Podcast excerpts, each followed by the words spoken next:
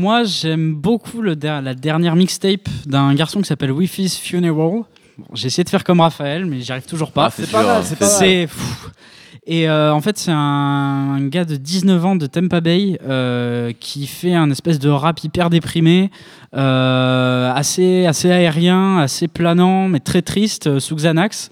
Mais, Tout ce qu'on aime en euh, 2017. mais, euh, mais j'ai- c'est c'est que des morceaux de 1 minute 32 minutes, mais euh, y a- il a un espèce de charisme que j'aimerais avoir et que je n'ai pas malheureusement, mais Ne qui est... t'autostime pas. qui- bah, pff, je, je prends pas de Xanax, donc... euh, Mais Comment mais, euh, Comment Vas-y, j'y vais.